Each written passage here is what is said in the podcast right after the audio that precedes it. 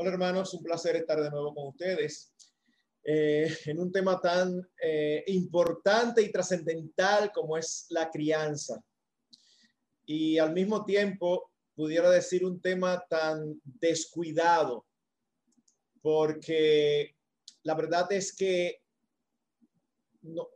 tristemente uno ve muchos padres cristianos criando de acuerdo a los parámetros y a los valores de la cultura donde viven, cómo fueron criados, eh, de acuerdo a los expertos, entre comillas, como si las escrituras no tuvieran nada que decir acerca de la crianza. Y la verdad es que las escrituras son suficientes para todo lo que nosotros tenemos que hacer en nuestra responsabilidad como hijos de Dios. Y eso incluye nuestra paternidad. Las escrituras son abundantes. No solamente tienen directrices en el Antiguo Testamento, sino también en el Nuevo acerca de nuestra responsabilidad como padres. Cuando eh, hablamos entre nosotros los creyentes, uno con mucha frecuencia escucha conceptos que son tomados de, del Internet o de consejos que vieron por allí que a todas luces no son bíblicos. Sin embargo, fácilmente uno encuentra en Facebook o en otras redes un hermano enviándole a otro o una hermana enviándole a otro. Mira lo que encontré, ciertos consejos para criar a los hijos. Y no se dan cuenta que hay principios involucrados allí que no son los que Dios nos da en su palabra. Así que en el tiempo que tenemos en la tarde, yo quisiera que habláramos un poquito acerca de la crianza y de manera específica de infantes y niños, aunque pudiera variar la edad en que se designa cada cosa, voy a asumir que cuando hablamos de infantes nos referimos a nuestros hijos de desde que nacen hasta los cinco años. Luego llega la niñez desde los seis hasta los 11 o hasta los 12 y luego llega la adolescencia desde los 13 hasta los 19, lo que los eh, norteamericanos en inglés llaman los teen, teenagers, la edad de los teen, 13, 14, 15, todo eh, eh, en inglés esos números terminan en teen. Así que esa es la designación que vamos a, a tener. Y lo primero que yo quiero decir, mis hermanos, es que y, empezando con algo que ya eh, es chocante para la cultura nuestra. Y es que Dios en su soberana voluntad nos ha dado a los padres autoridad sobre nuestros hijos. Y digo que ya es chocante porque hoy en día hay una animadversión hacia la autoridad, confundiéndola con autoritarismo. El autoritarismo es el abuso el mal uso de la autoridad. Sin embargo, Dios nos ha colocado como personas de autoridad, tanto al papá como a la mamá, sobre nuestros hijos. Ahora tenemos que ser conscientes que es una autoridad delegada para ser usada en el cumplimiento de sus propósitos, no necesariamente de los nuestros. ¿Qué significa eso? Bueno, que esa autoridad la usamos cuando nuestros hijos pecan contra Dios no necesariamente debe ser usada cuando ellos hacen algo que no nos gusta. Aunque tenemos autoridad para trazar directrices morales y directrices no morales. Cuando le enseñamos a nuestros hijos a cómo se toman los cubiertos para comer, eso no es moral. Tú, puedes eh, tomar el tenedor mal de una forma que es mala educación, pero eso no es pecaminoso. Tenemos autoridad para eso, pero debemos de recordar que es una autoridad delegada. Ahora, pregunto, ¿y cuál es la responsabilidad ante Dios de nuestros hijos? Pero de cuáles? De los niños, de los infantes, de los adolescentes, de todos, de todos los que tienen el nombre de hijos desde que nacen. ¿Saben cuál es la principal responsabilidad? Bueno, en Efesios capítulo 6, los primeros tres versículos, se nos dice de una manera muy clara y explícita. Leo, y estoy leyendo de las Américas. Hijos, obedezcan a sus padres en el Señor, porque esto es justo. honra a tu padre y a tu madre, que es el primer mandamiento con promesa, para que te vaya bien y para que tengas larga vida sobre la tierra. Cuando nosotros vamos a Colosenses capítulo 3, versículo 20, se nos dice, hijos, sean obedientes a sus padres en todo, porque esto es agradable al Señor. Nosotros podemos resumir en dos la responsabilidad que todo hijo tiene ante Dios. Los hijos deben obedecer a sus padres, los hijos deben honrar a sus padres. Son palabras que están íntimamente relacionadas, pero no significan lo mismo. Cuando se habla de obediencia, se habla, se habla de una sumisión voluntaria a la autoridad. Significa que ellos sigan las instrucciones, que ellos hagan lo que se les ordena. Cuando hablamos de honra, entonces estamos hablando de una actitud. Hablamos de respeto. Podemos encontrarnos con hijos que obedecen, pero no necesariamente honran. Cuando un hijo hace lo que se le manda, pero va murmurando y, manifestando desacuerdo, aquí me molesta mucho, eh, ese hijo no está agradando a Dios. Bueno, pastor, pero está obedeciendo, está obedeciendo, pero no está honrando a sus padres. Hay un asunto de respeto. Ahora, ¿qué significa obedecer? Obedecer significa responder a las instrucciones sin demora, sin reclamos y con buena actitud. Pastor, pero si esto es una charla para padres, ¿por qué usted se está concentrando en la responsabilidad de los hijos en lugar de decir la responsabilidad de los padres? Bueno, porque los encargados de que sus hijos, nuestros hijos cumplan con su responsabilidad somos nosotros. Ellos no aprenden solos. De hecho, ellos vienen dañados de fábrica. Ellos son pecadores desde nacimiento. Eso es lo que dice la escritura en todo lugar. ¿eh? Aquí en pecado me concibió mi madre. Se apartaron desde la matriz. Nosotros no somos pecadores porque pecamos. Nosotros pecamos porque somos pecadores. Por eso es que a veces digo a los padres que es importante que ellos entiendan y a veces a los padres no les gusta. Pero yo le digo, ese, ese niño, ese bebé hermoso, acabadito de nacer, que tú tienes entre los brazos, tierno que derrite a uno es un impío. Es un impío chiquito.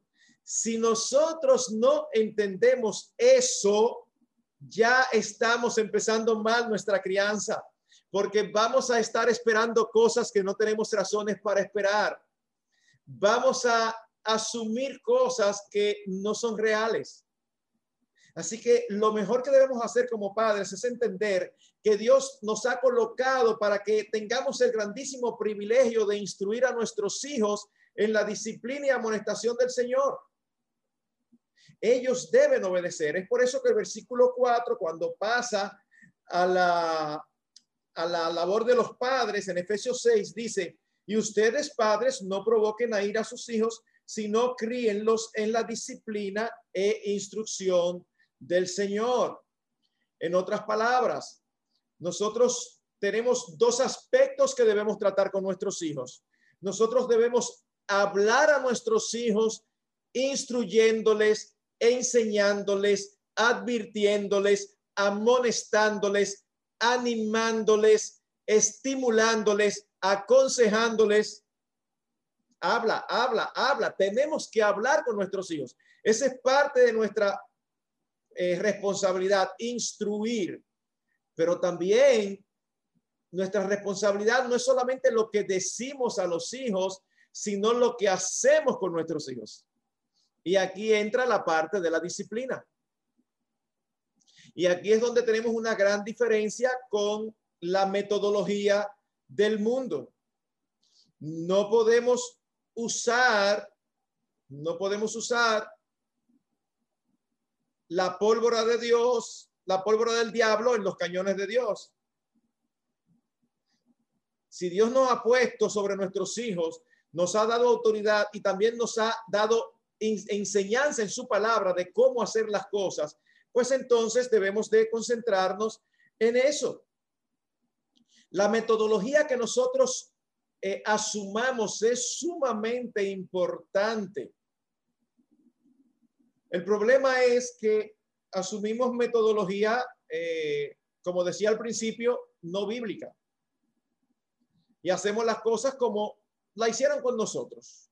Ustedes no se imaginan la cantidad de veces que me he topado con padres que rechazan la metodología bíblica y coronan su argumento diciendo, bueno, a mí, a mí no me educaron así, sin embargo yo no tengo ningún problema. Y yo tengo que quedarme callados, callado porque yo los conozco y tienen problemas. Es como que alguien diga, después de todo nosotros quedamos muy bien. ¿Qué tú le vas a decir? O sea, bueno, está bien, ¿qué, voy a, ¿qué te voy a decir? Entonces, no, no, no, no, no. Es importante la metodología. ¿Saben qué es lo que pasa? Que los métodos que no son bíblicos solamente trabajan con la conducta del niño, no trabajan con su corazón. Cuando alguien te dice, cuando un niño hace rabieta, déjalo, no le hagas caso, que él en un momento se cansará. Bueno, puede ser que en algún momento tú obtengas lo que tú quieres, que él se canse y deje la rabieta, pero ahí solamente se ha obtenido un resultado externo. Ahí no se ha trabajado con el corazón del niño. El niño no ha aprendido nada. El niño simplemente ha aprendido que es mejor dejar la rabieta porque no va a conseguir nada. Pero el corazón que lo lleva a la rabieta no ha sido trabajado. Así que la metodología de Dios incluye instrucción y disciplina. Es la misma, la misma eh, eh, eh, enseñanza del Antiguo Testamento que lo traduce de una manera diferente. Vara y corrección. Vara y corrección. Así que en nuestra instrucción debemos hablar a nuestros hijos, es lo que decimos a nuestros hijos, pero en nuestra crianza también es lo que hacemos con nuestros, nuestros hijos. Debemos de comunicarnos, pero también debemos disciplinarnos. Y aquí es que estamos totalmente contra cultura. Cada vez que se habla de la disciplina bíblica, los expertos y las personas salen y, hablan de maltrato físico y hablan de abuso y ponen el ejemplo de aquel niño que lo encontraron robándose algo y la mamá tomó una plancha y le quemó las manos. Pero por favor, todos estamos de acuerdo que eso es un abuso, todos estamos de acuerdo que eso es un maltrato. De aquel que eh, agarró un palo y le entró a palo al niño, pero que no es eso lo que la Biblia enseña. Sin embargo, la Biblia enseña un cómo que, miren, con este asunto de la disciplina bíblica, a mí me da la impresión que pasa como el tema del papel de la mujer en la iglesia. Por siglos, por siglos, todo el mundo, todos los creyentes estaban muy, muy claros con el papel de la mujer en la iglesia. Fines del siglo XIX empieza el movimiento femenino y toma auge. Y entonces se introduce en la iglesia y entonces empezamos nosotros a querer reinterpretar los pasajes que nos hablan acerca del papel de la mujer en la iglesia. Queremos hacer una exégesis e introducir en la Biblia nuestros conceptos que vienen de la cultura. Bueno, me da la impresión que con la crianza sucede lo mismo. Por años, los padres han disciplinado a sus hijos sin embargo, en un momento determinado, la, cultura ha empezado a decir que eso es violencia y peor aún, unos postulados totalmente irreales. Violencia acarrea violencia, es verdad. El problema es que no se nos llama a ser violentos con nuestros hijos. Se nos llama a disciplinarlos como expresa la escritura. Hoy en día, yo siempre pregunto a aquellos que están en contra de la disciplina física, creyentes, siempre les pregunto, ok, yo solamente quiero saber qué tú haces con estos textos de la escritura. En Proverbios tenemos al menos, al menos cuatro versículos que claramente hablan de la disciplina física. Pregunto, ¿qué hacemos con ellos? ¿Los borramos de noche tranquilos de nuestras Biblias? Eso no funciona así. Permítame ir allí. Proverbios capítulo 29, versículo 15. Dice, la vara y la corrección dan sabiduría. Evidentemente hay corrección verbal. La vara es un instrumento para aplicar al niño de manera que le infrija dolor, no que le infrija daño físico, son cosas diferentes. Proverbios capítulo 23, versículos 13 y 14. No rehuses corregir al muchacho, no te hagas el loco, no mires para otro lado, no te desentiendas. Traducción latina dominicana. Porque si lo castigas con vara, no morirá. Lo castigarás con vara y librarás su alma del Seol. Cuando dice si lo castigas con vara, no morirá, inicialmente la idea es, ningún hijo se muere porque tú lo disciplines físicamente de una manera correcta. Nadie se muere de eso. Pero por otro lado, dice que librará su alma del Seol, porque es en el contexto de la disciplina bíblica donde Dios con frecuencia le place salvar a los hijos de los creyentes. No podemos salvar a nuestros hijos. Eso no está en nuestras manos. No es nuestra prerrogativa. Solamente Dios puede salvar. Pero las estadísticas, la Biblia primero y las estadísticas después, nos muestran que una gran proporción de las personas que conocen al Señor lo conocen por una instrucción paterna bíblica y espiritual correcta y adecuada. Proverbios 22:15, tercer texto. La necedad está ligada en el corazón del muchacho, mas la vara de la corrección lo alejará de él. Yo no sé lo que significa en la Argentina necedad.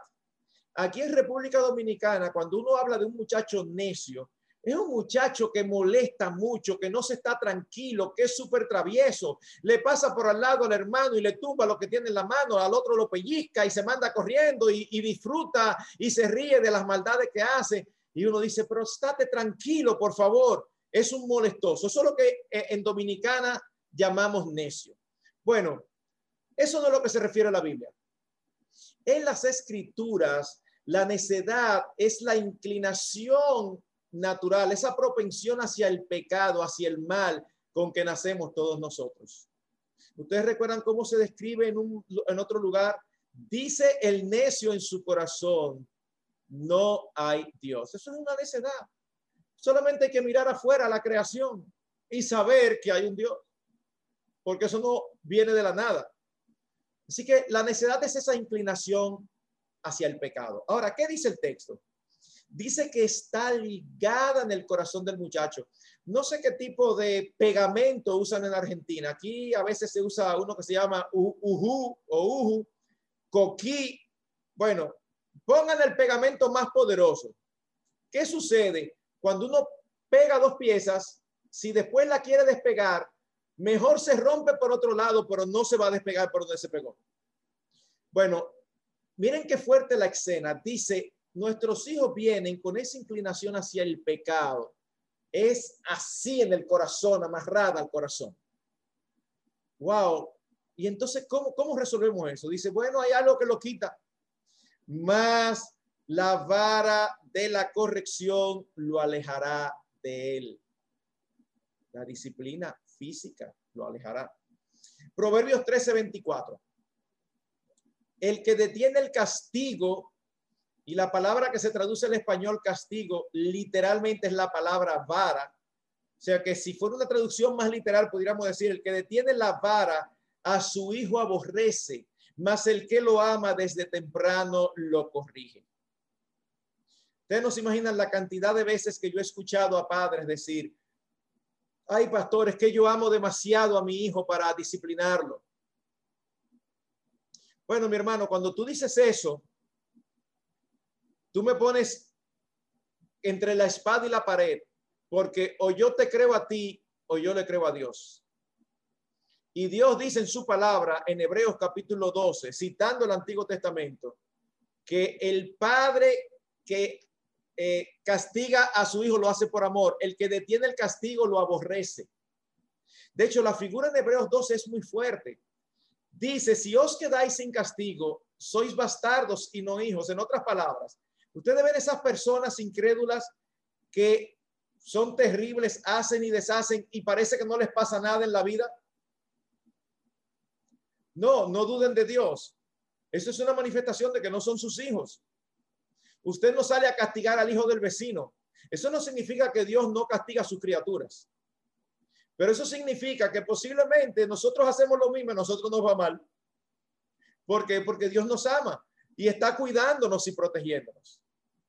Así que cuando alguien me dice que no disciplina a sus hijos por amor, yo le digo, no te creo, pero tienes razón. ¿Cómo así? Bueno, no te creo que es por amor a ellos, pero tienes razón, es por amor que tú no lo haces, por amor a ti mismo. Porque a nadie le gusta, a menos que uno sea un mal padre, a nadie le gusta el momento de disciplinar a los hijos. Yo nunca me he encontrado con un padre que diga, ay, pero qué rica la disciplinada que le di. No, porque ese hay que analizarlo y hay casi que meterlo preso. O sea, de hecho, no es raro que en un momento de disciplina no haya solamente uno que está llorando. No es raro que el hijo llore por la disciplina física y el padre llore por el dolor que ve que está pasando. Pero el que ama a su hijo lo disciplina, es lo que la Biblia nos enseña. Ahora bien, si yo lo dejo ahí, entonces estoy dejando esto incompleto. Porque no es solamente que hoy en día hay una resistencia a, estas, a estos principios, sino que no se sabe cómo aplicarlos.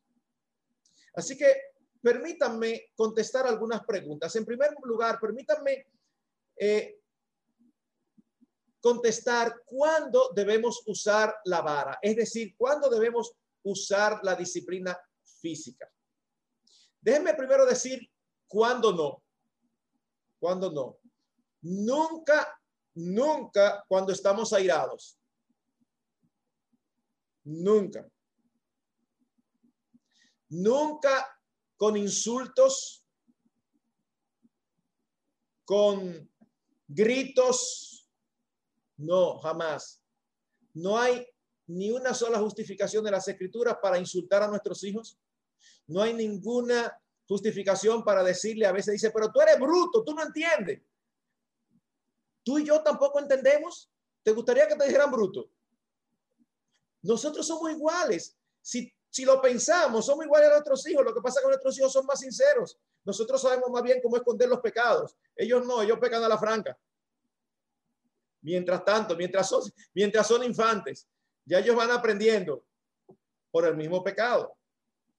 Así que ¿Cuándo debemos usar la vara? Bueno, la vara no es una varita mágica de una hada madrina. ¿Qué significa eso?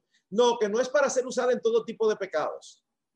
Ah, que mi hijo es muy desorganizado, o que mi hijo es perezoso, o que mi hijo tiende a ser irresponsable. No, no, la vara no es para eso. Aunque pudiera llegar en un momento determinado. Pero déjenme explicar. La vara debe usarse cuando hay rebeldía o desafío a la autoridad paterna rebeldía o desafío a la autoridad paterna. Usted le dice a su hijo, hijo, recoge los juguetes y vete a bañar. Y sigue haciendo oficios. Al rato viene y su hijo está todavía con los juguetes. Mi hijo, yo te dije que te fueras a bañar, que tú me dijiste. Yo no te oí, papi. Bueno, usted puede estar seguro que lo yo. Asegúrese de que eso solamente pase una vez. Déjele pasar esa. Porque puede ser que no lo yo y si lo disciplina va a ser algo negativo porque él no va, no va a saber qué fue lo que pasó. Pero que pase una sola vez, la próxima vez usted se acostumbra a decirle, mi hijo, recoge los juguetes y vete a bañar. ¿Me oíste? Sí, ah, ok, ya, usted lo desactiva asegúrese siempre que, él diga sitio y ok. Ahora bien, ellos deben obedecer a la primera voz. Todo el tiempo estamos entrenando a nuestros hijos a obedecer o a desobedecer. Y hay padres que entrenan a sus hijos a desobedecer sin darse cuenta. Cuando tú acostumbras a tu hijo a hablarle dos y tres veces, tú le estás entrenando a obedecer. Juanito recoge los juguetes. Cuando vienes a los dos o tres minutos, está ahí como si nada. Segunda vez. Estoy frisado, ¿me están escuchando? Ok. Segunda vez. Juanito, un poquito más fuerte. Te dije que recogiera los juguetes. Nada pasa. A la tercera vez, mira Juanito Matías Ramírez, entonces él se manda corriendo, porque él sabe cuando le dice el nombre completo, ya uno está incómodo, entonces ahí él obedece. No debe ser así. No debe ser así. Es que cuando usted le diga, amor, recoge los juguetes, ¿me, oíste? Tranquilamente él debe de entender. Algunos padres dicen, wow, pastor, pero usted sabe lo difícil que es lograr que ellos obedezcan. Y ahora usted me está diciendo que debe ser a la primera voz. ¿Y por qué hay que ser tan exigente, pastor? Mi respuesta siempre es una pregunta. ¿A qué voz es desobediencia? A la primera. Cuando usted le da una orden y él la oyó y la entendió y no la hizo, ya hay desobediencia. No es desobediencia a la tercera, es a la primera. Así que cuando hay desobediencia flagrante, hay que usar la disciplina física. Otra razón, cuando hay mentira. Cuando hay mentira. A la primera vez que su hijo mienta, que pague las consecuencias. Porque miren, un hijo mentiroso daña la atmósfera de una familia. Y estoy seguro que ustedes conocen casos así. Un solo hijo en una familia que no sea confiable, porque todo el mundo sabe que él dice lo que le conviene, no lo que es la verdad, daña todo el ambiente familiar. Así que nosotros aquí cuando estábamos criando, si por ejemplo por una falta flagrante eh, era tres barazos que dábamos, cuando era una mentira eran seis. Es como, óyeme, es que en esta casa no se, no, no, no admitimos la mentira. Aquí tenemos que hablar verdad todos. Primero, porque es un pecado serio contra Dios. Y segundo, porque rompe la armonía en el seno familiar. Pastor, ¿y qué de la reclusión? Bueno, la reclusión no es mencionada en la Biblia. Y no estoy en contra de, en un momento determinado, mandar al, hijo a su, a su habitación. Sin embargo, nunca debe sustituir la vara, porque ese no es un método que nosotros vemos en las escrituras. Ahora, permítanme hablar un poquito de los principios para el uso de la disciplina física, porque ahí es donde más dificultades puede haber. Lo primero que quiero decir es que debe ser aplicada con el instrumento adecuado. No un palo, no un tubo, no, no, no, no, no, no. Algo que cause dolor, pero que no cause daño la mano no es adecuada. Al principito, al principito sí, pero ya después que el niño tiene un año, año y pico, ya uno debe de ir cambiando a una correa, a una vara de cuero, algo que cause dolor, pero que no cause daño. Debe ser aplicada en el lugar adecuado. Algunos le llaman a ese lugar el sitio donde la espalda pierde su nombre, el trasero y la Biblia lo usa en las nalgas, porque la Biblia, usa esa palabra, porque ahí no hay probabilidad de hacer daño. Usted lo aplica en los brazos o en las piernas y puede hacer daño. Y hay padres que a veces airados eh, eh, eh, le dice al hijo, cállate, el hijo sigue hablando y se voltean y le dan por la boca. No, mis hermanos, no, no, no, no. No, me partió la boca. No, no, no, no, no, eso es maltrato. No, no estamos hablando de maltrato. Debe ser aplicada lo suficientemente fuerte. ¿Qué significa esto? Que debe causar dolor, no daño. ¿Qué dice el salmista en el Salmo 119, 71? Bueno me es haber sido humillado para que aprenda tus estatutos. Hace muchos años, cuando estábamos todos criando, eh, andábamos un grupo de amigos en un centro comercial. Y en un momento determinado yo veo que uno de mis amigos toma a su hijo de la mano y se dirige al baño. Como estábamos muy eh, conscientes todos, yo supuse que se lo estaba llevando al baño para disciplinarlo. Cuando regresa, veo que vienen y, y, veo al niño que viene muy con su carita muy fresca y no veo ni una lágrima. Entonces le pregunto a, al papá, tú lo llevaste al baño para disciplinarlo, ¿verdad? Me dijo, sí. Yo le pregunto, ¿tú te diste cuenta si él lloró? Y entonces él se queda así pensando, dice, mira, la verdad que no, él gritó, pero no.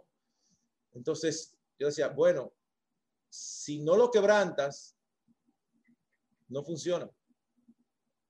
Y entonces él, ok, claro, hay que estar pendiente de eso. Por eso era que eh, recordaba el Salmo 119, 71, donde dice, bueno me haber sido humillado para que aprenda tus estatutos. Así que, eh, ¿cuál debe ser el proceso? Bueno, vamos a ponerlo, vamos más bien a, dramatizarlo, ¿verdad? Eh, Joselito, recoge los juguetes y vete a bañar. ¿Me oíste? Sí, mí. A los cinco minutos uno llega y uno no tiene que hacer una alaraca, una bulla. Yo te digo a. No, no, no, no, nada. Uno le dice, Joselito, ven, vamos allí. Ya él debe saber lo que eso significa. No, pero yo voy a recoger ahora. No ahora, mi amor. Yo te dije hace cinco minutos que recogieras. Así que uno se dirige a la habitación, algunos lo hacen en el baño, y entonces uno va a disciplinarlo. Nunca debe de existir disciplina sin hablar. Así que uno va con el niño y empieza a hacerle preguntas. Primera pregunta. ¿Qué yo te ordené que hicieras? Ellos empiezan a responder muchísimas otras cosas menos esa. Lo que pasó fue, y entonces, y yo estaba terminando mi amor, yo no te estoy preguntando qué pasó en este momento, yo te estoy preguntando qué yo te ordené. Y algunos duran más, otros duran menos, pero al final dicen que recogiera los juguetes. Segunda pregunta. ¿Y qué tú hiciste, mi amor? Otra vez, muchas respuestas, no las que uno quiere. Hasta que finalmente yo tenga que decir que no recogí Nunca le pregunte por qué, porque usted sabe mejor que ellos, porque por desobediencia, por su pecado. La tercera pregunta es, ¿y cómo se llama eso? Desobediencia. Cuarta pregunta. Y lo estoy haciendo así, pero en cada, en cada pregunta ellos quieren evadir y, y, ay, perdóname, no lo vuelvo a hacer, etcétera. Todo, todo eso que ustedes saben.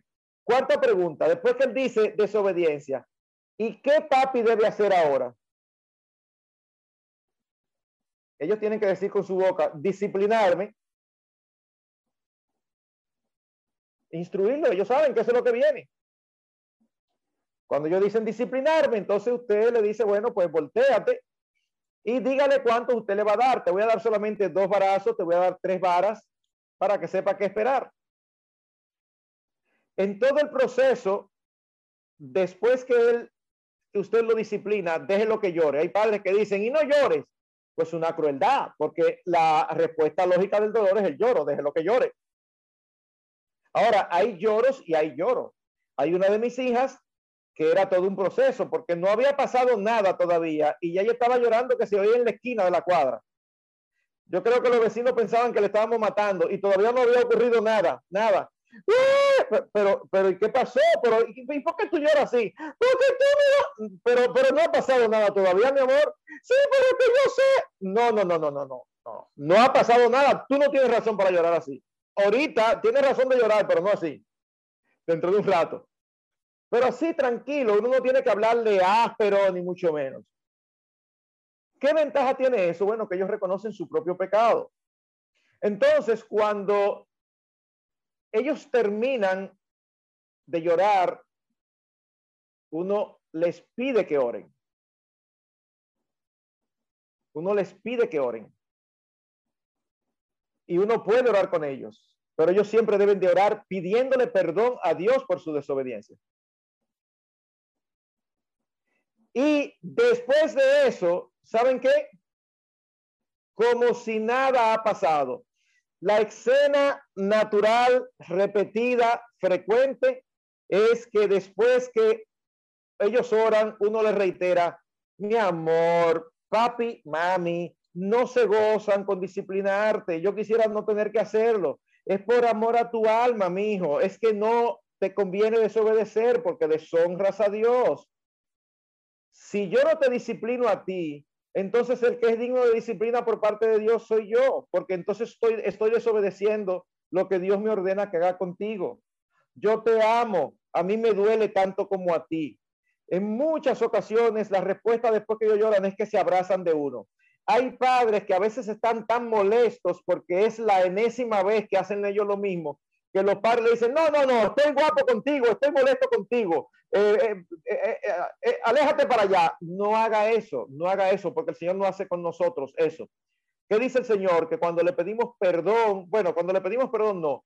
Nuestros pecados fueron perdonados en la cruz del Calvario cuando nosotros recibimos al Señor Jesucristo, cuando Él nos regeneró. Y cada vez que nosotros le pedimos perdón, recibimos ese perdón relacional, es decir, ese perdón que rompe las barreras relacionales entre padre e hijo. Así que por favor, por favor, después que usted ha resuelto eso, trate a su hijo como si nada hubiera ocurrido con mucho amor, con mucho amor. Él ve tanto amor que piensa que entonces ya las cosas son diferentes y vuelve y desobedece y usted vuelve e inicia el proceso. Y después que todo termina, lo vuelve y lo trata con mucho amor.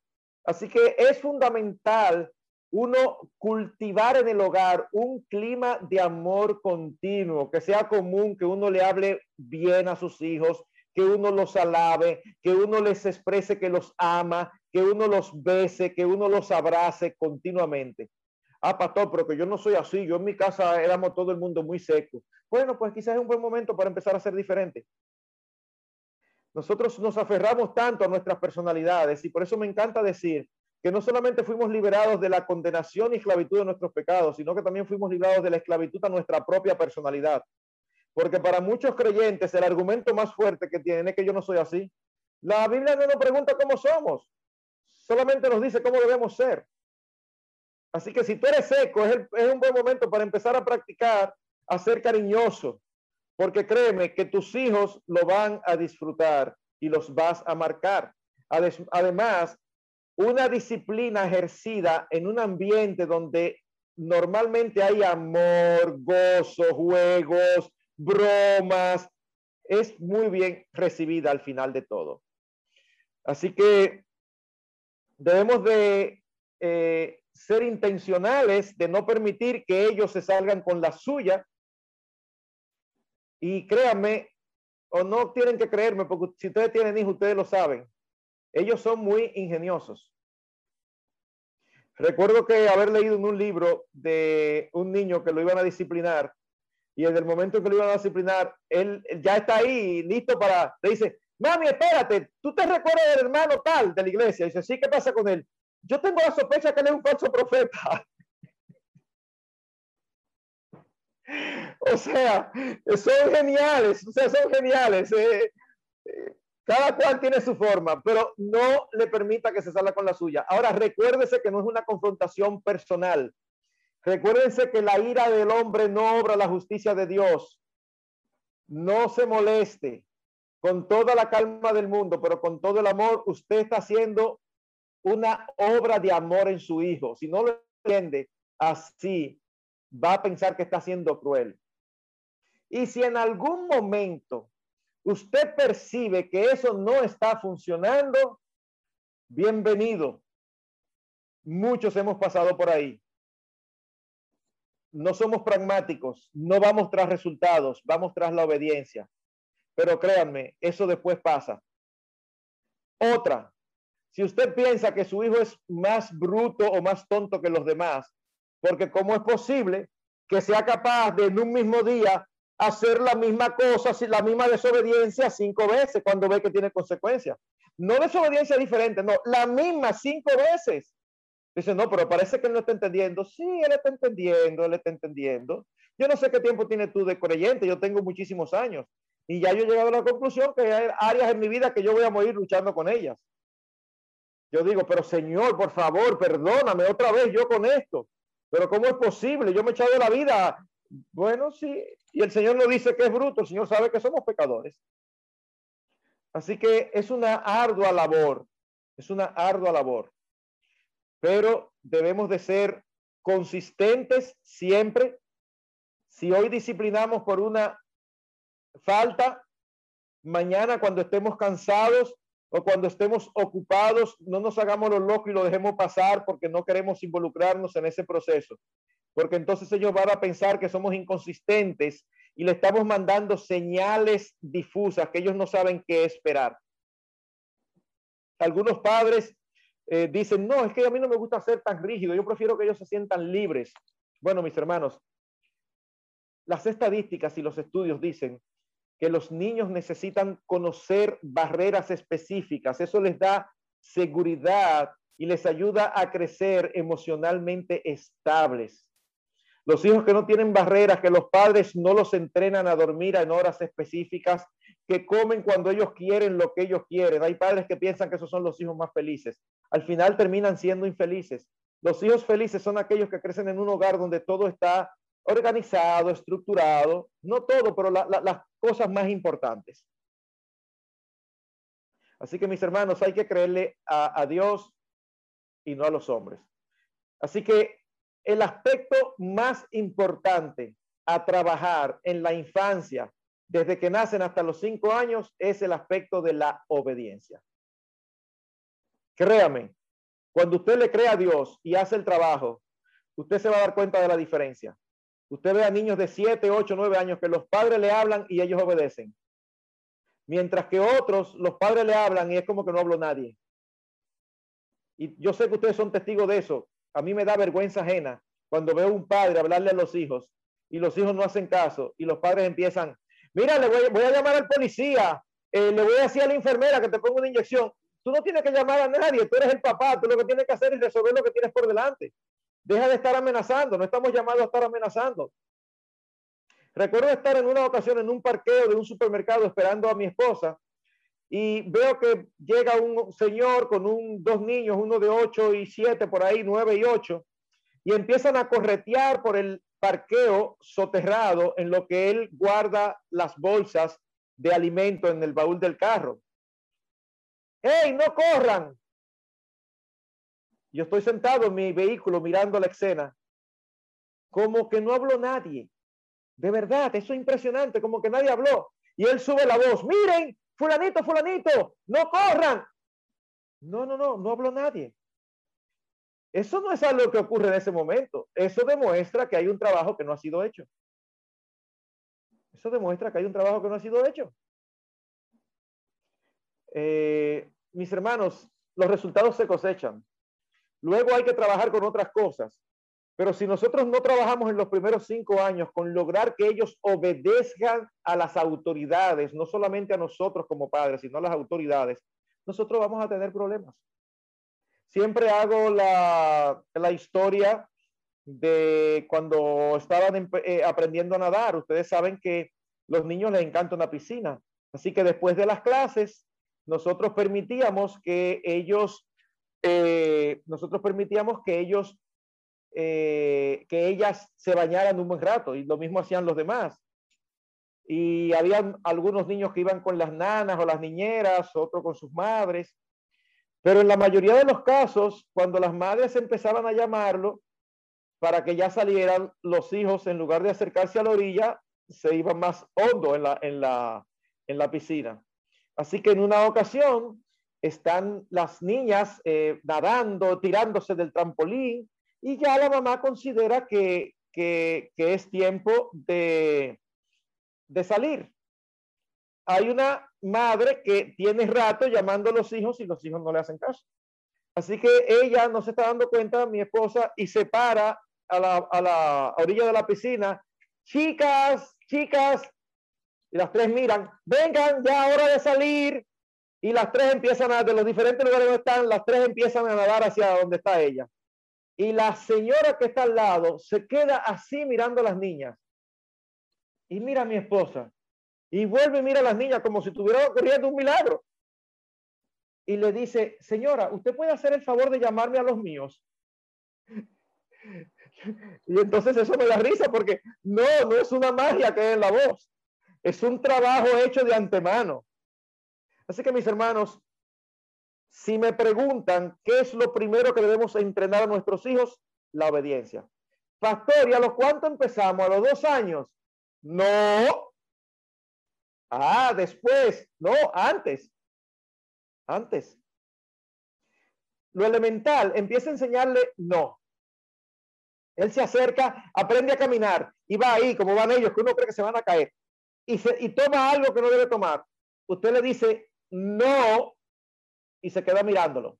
Si él sigue con la manito en el objeto, usted le quita la manito y le da un golpecito con la mano. Por eso yo decía que al principio con la mano, pero ya después no. Le da un golpecito con la mano en la palma de su mano. Lo que va a ocurrir nuevamente es que ellos van a pestañear así y a veces hasta se van a ahogar y se quedan así, uno dice, se va a ahogar, se le va a ir la respiración. No, es algo que nunca ha ocurrido. Entonces ellos lloran y uno se queda mirándoles y uno vuelve y le dice, no. ¿Saben lo que hace la mayoría? Todavía con lágrimas, se dirigen al mismo sitio, van a tomarlo y lo miran hacia usted. Un desafío. No, Pato, pero usted está exagerando. ¿Cómo va a ser un desafío a esa edad? Ajá si no piensas de lo que son capaces, eh, van a ir siempre delante de ti. Me encanta un ejemplo que pone eh, Ted Tripp. Su niño apenas había empezado a caminar y le encantaba entrar a su oficina. Y le encantaba agarrarse del librero. Eso es peligroso. Puede caer un libro o el mismo librero le puede caer arriba. Así que el papá le decía, no, no, y siempre lo quitaba y lo, lo disciplinaba. Pero un día el papá está en otra, en otra sala y ve que el niño entra a la oficina y el papá se queda observándolo sin que el niño sepa que lo están observando. Y la escena que él vio fue fantástica. El niño llegó frente a frente al librero y antes de poner la mano en el librero, el niño hizo esto. Y luego tomó el librero. Eso fue suficiente para Tripp ratificar lo que ya él sabía. Ellos saben lo que están haciendo. Él sabe que no debe hacerlo. Él estaba mirando a ver si, lo estaba, si, si había alguien que podía decirle que no para entonces hacerlo. Así que mis hermanos, eso es lo primero. Ya y de una manera mucho más breve, cuando pasamos a la niñez, no es que vamos a dejar de trabajar la obediencia, pero se supone que uno ha logrado bastante y entonces empieza ahora a trabajar con el carácter. La meta en la niñez, en la infancia es la obediencia. La meta ya en la niñez deben ser aspectos de carácter, honestidad, fidelidad, dominio propio, amabilidad, diligencia, pureza moral. Así que es importante para eso que nosotros cultivemos con ellos una relación estrecha de amistad, de comunicación, perdón, de una comunicación abierta, franca y, transparente. Y que apelemos a su conciencia. Ya a esta edad ellos tienen principios que uno les ha enseñado. Uno les dice, ¿qué tú estás violando aquí? ¿Qué dice Dios al respecto? Y uno debe de ayudarlos a hacerlos entender que hay un mal dentro de ellos. Porque a veces uno les dice, no hagas esto, no hagas aquello, y ellos crecen pensando que eso no se hace porque a papi no le gusta. No, no, no, no, no, no. Eso no se hace porque Dios dice que es un pecado. Pero no solo eso, tú tienes que ser consciente que tienes debilidad en eso. Así que empezamos a trabajar con la importancia de ser honestos, con la importancia de ser amables. Debemos apelar todo el tiempo a sus conciencias, ayudándoles y enseñándoles a evaluarse a sí mismo y sus motivos. Y esta demanda de carácter a ellos es independiente de si profesan fe o no. Porque hay padres que dicen, bueno, pero yo no puedo demandar que mi hijo eh, sea honesto si él no es creyente. No, no, no, no. Es que Dios no demanda honestidad a sus hijos solamente. Dios demanda honestidad a todas sus criaturas. Así que mis hermanos, sí tenemos un largo camino por delante y yo sé que posiblemente hasta este punto he creado más preguntas que respuestas. Así que aquí estoy dispuesto a ser bombardeado con sus respuestas, con sus preguntas, perdón.